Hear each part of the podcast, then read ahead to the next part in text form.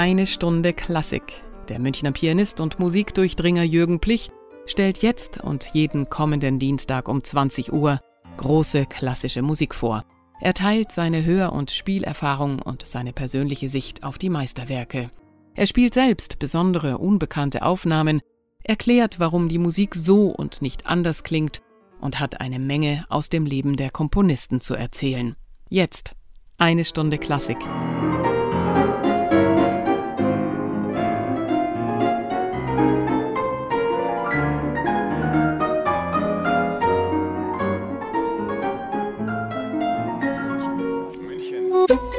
Radio München. Liebe Hörer, wir schreiben heute den 6. Juni 2023. Heute vor 120 Jahren, am 6. Juni 1903 nach unserem gregorianischen Kalender, kam in Tiflis in Georgien der Komponist Aram Kachaturian zur Welt. Und dem ist diese Sendung gewidmet.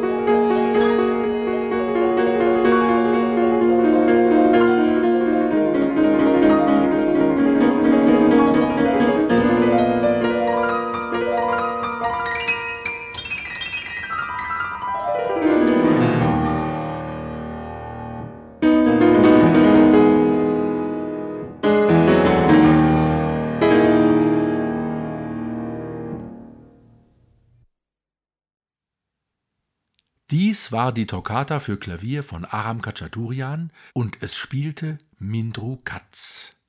Viele angehende Klavierspieler lernen den Komponisten Aram Khachaturian in ganz jungen Jahren über dieses Klavierstück kennen. Auch bei mir war das so. Es ist, wie Sie hören konnten, äußerst wirkungsvoll, dabei aber ehrlich gesagt längst nicht so schwierig, wie es sich anhört. Böse könnte man formulieren, es täuscht große Klaviertechnik vor.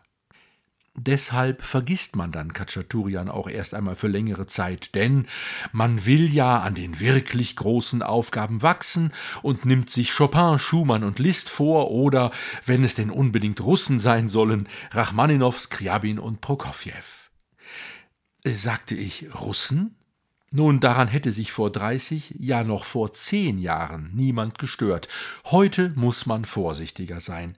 Nein, Kachaturian war kein Russe, sondern armenischer Georgier, in Tiflis geboren und aufgewachsen.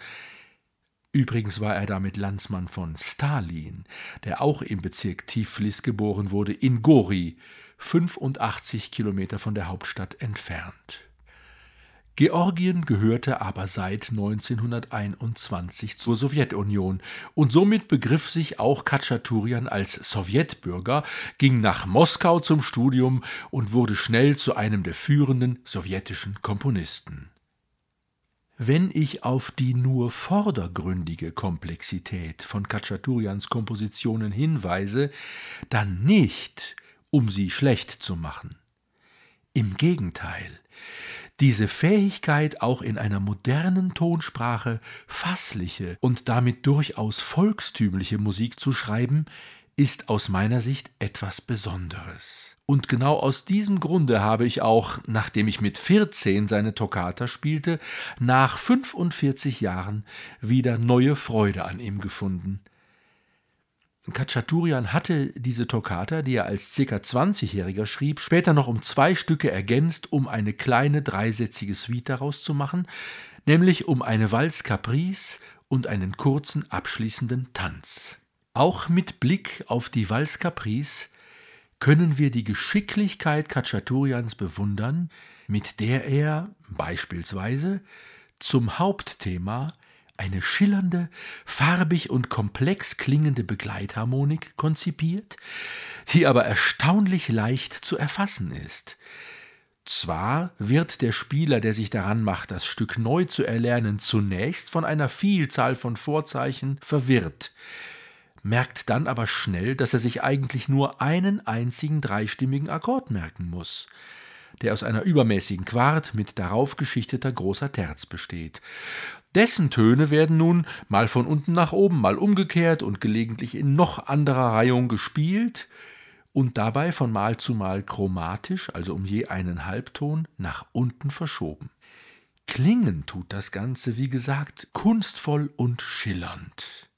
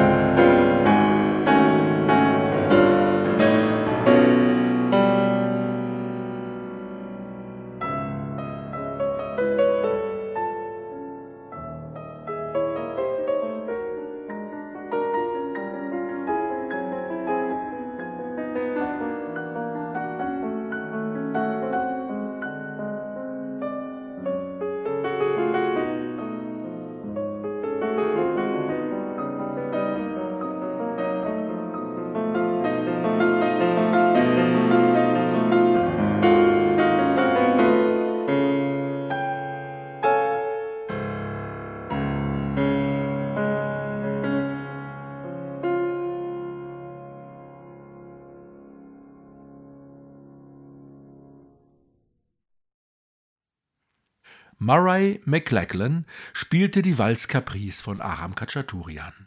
Angesichts dieser spielerfreundlichen, wirkungsvollen und damit volksnahen Kompositionsweise ist es besonders erstaunlich, dass Khachaturian mit viel komplizierter und sozusagen esoterischer komponierenden Kollegen wie Prokofjew und Schostakowitsch ein schwieriges Schicksal teilen musste, nämlich von der Staatsführung gemaßregelt und diskreditiert zu werden. Und der opportunistische und sicher auch unter Druck stehende sowjetische Komponistenverband machte bei der unwürdigen Aktion fleißig mit. Es wurde ein bis heute nicht klar definierter und auch nicht definierbarer Tatbestand erfunden, dessen die inkriminierten Künstler beschuldigt wurden, der Formalismus. Am ehesten noch könnte man damit vielleicht gemeint haben, dass ein Künstler Werke schaffe, die zwar für sich genommen irgendwelchen Kunstregeln gehorchen und denen damit ein immanenter Wert nicht gerade heraus abgesprochen werden kann, die aber für das arbeitende Volk nicht wirklich verständlich und erfassbar seien. Eine Eigenschaft bzw. Forderung, die natürlich in einem sozialistischen Staatswesen ganz, ganz vorrangig ist. Im Falle Kachaturians ist dieser Vorwurf geradezu absurd. Denn seine Musik erfüllt doch diese Forderungen in ganz besonderem Maße. Es gibt kaum einen Komponisten des 20. Jahrhunderts, dessen Musik sich besser eignet, um klassikferne Menschen von moderner klassischer Konzertmusik zu überzeugen. Oder etwa nicht? Hören Sie doch nur seinen Walzer aus der Musik zu Maskerade und seinen Säbeltanz aus dem Ballett Gayane. Das ist allerbeste Unterhaltungsmusik, die für jeden etwas zu bieten hat. Zwei Jahrhunderte früher hätte man gesagt, für Kenner und Liebhaber.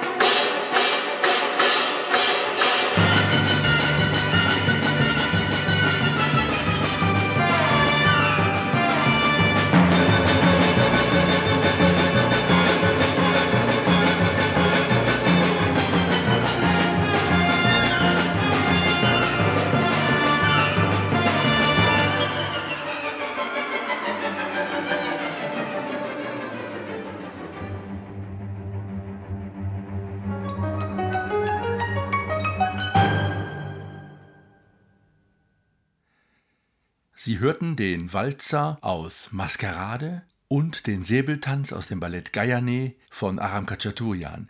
Loris Tjeknavorian dirigierte das National Philharmonic Orchestra und das London Symphony Orchestra. Man fühlt sich, wenn man diese soeben geschilderten Vorgänge betrachtet, merkwürdig berührt.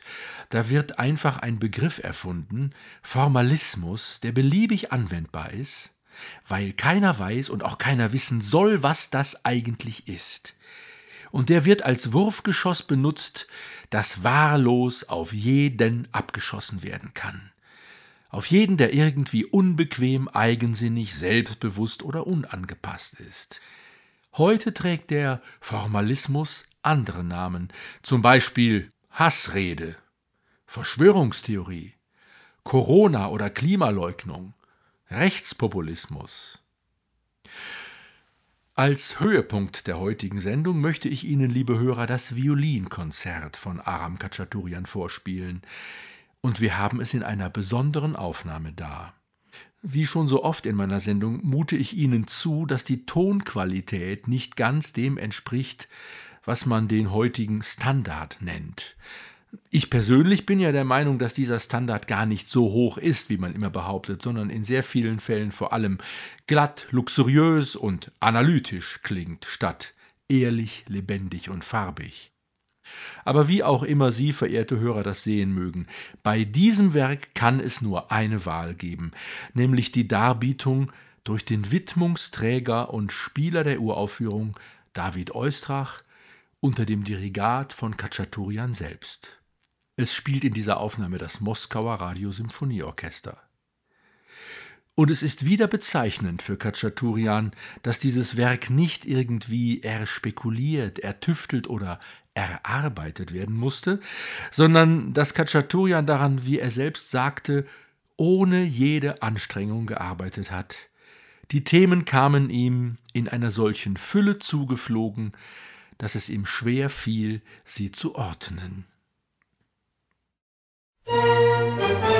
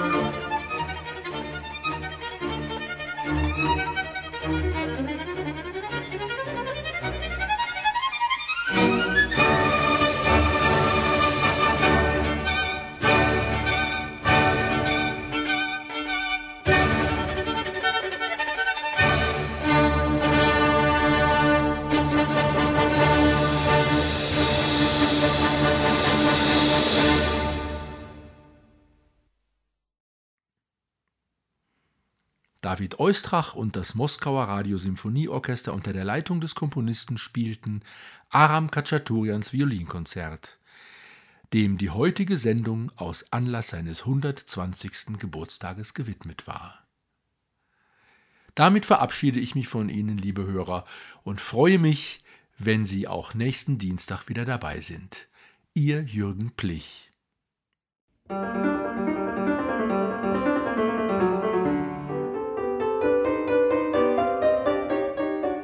Das war eine Stunde Klassik mit Jürgen Plich hier bei Radio München.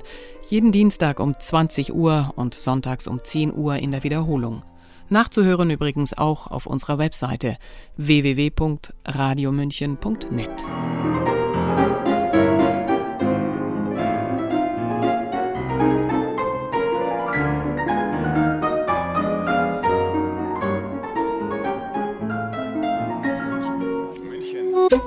Radio München